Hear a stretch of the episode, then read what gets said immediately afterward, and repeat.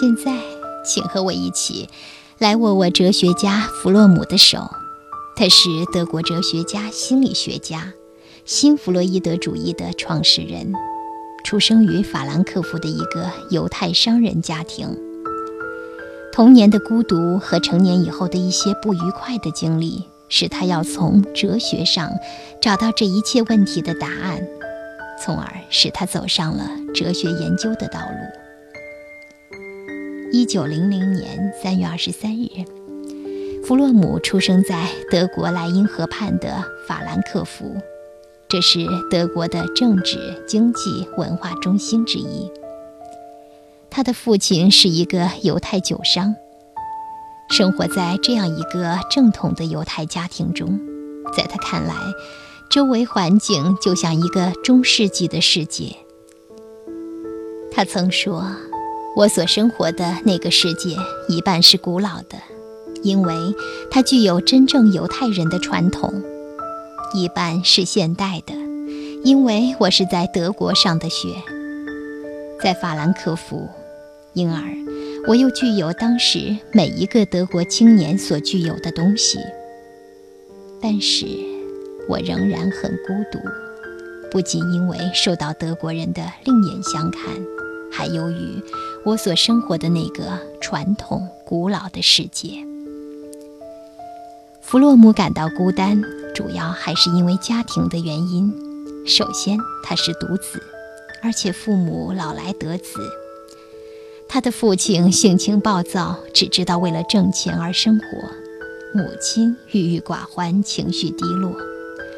这都让小弗洛姆感到寂寞和困扰。另外，他因为自己的父亲是一个商人感到羞愧。在他看来，商人只知道为挣钱而活着，于是他非常的孤独，总是希望能有什么可以将他解救出来。一九一四年，第一次世界大战爆发，当时弗洛姆年仅十四岁，他从自身的亲身经历中萌发了很多问题。战争使他感到疑惑和苦恼，促使他思考人类行为的根源。于是，他走上了探索人性和社会生活规律的道路。弗洛姆说：“正是第一次世界大战，而不是别的任何事情，决定了我的成长道路。”在他后来的学习中，更进一步看到社会历史环境和发展对个人人格形成、个人行为的深刻影响。由于社会文化力量的重要，那么就应该去分析这个社会的结构，从而理解社会中的人格结构。在对人性及人的本质的认识上，弗洛姆融合了马克思和弗洛伊德的一些思想。在社会批判方面，弗洛姆更多的吸收的是马克思的思想。一九三四年，弗洛姆为了逃避纳粹的迫害，定居美国，并且加入美国籍。他到了美国以后，先后在许多著名的大学和研究机构任职。在弗洛姆执教和研究过程中，他慢慢地将自己的思想融入自己的人格理论中。他将性格划分为两大类：生产的倾向性和非生产的倾向性。其中，生产的倾向性是指健康的性格，而非生产的倾向性是指不健康的病态的性格。弗洛姆认为，非生产性人格或多或少存在于每一个人的身上。而我们要做的就是增加生产性人格的因素。有一个这样的故事，在美国曾经有几个学生向弗洛姆请教，心态对一个人会产生什么样的影响。弗洛姆微微一笑，什么也没说，就把他们带进到一间黑暗的房间。在弗洛姆的引导下，学生们很快穿过了那间伸手不见五指的神秘屋子。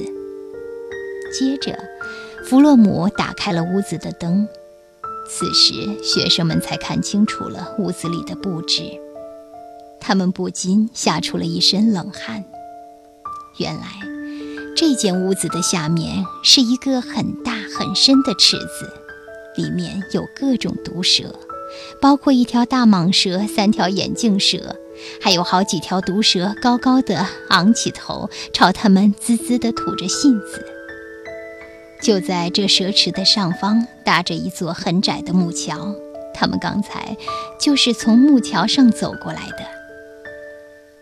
接着，弗洛姆看着他们问：“现在你们还愿意再次走过这座桥吗？”大家你看看我，我看看你，都不作声。过了片刻，终于有三个学生犹豫地站了出来。其中一个一上去就异常小心地挪动双脚，速度比第一次慢了好多。另一位学生则战战兢兢踩在小桥上，身体不由自主地颤抖，走了一半就挺不住了。第三个学生干脆弯下腰来，从小桥上爬了过去。弗洛姆笑了，说道：“我可以解答你们的疑问。”这座桥本来并不难走，可桥下的毒蛇对你们造成了心理威慑，于是你们失去了平静的心态，乱了方寸，慌了手脚，表现出各种程度的胆怯。所以，心态对行为当然是有影响的。现在，我想问问你，你愿意去试试那座桥吗？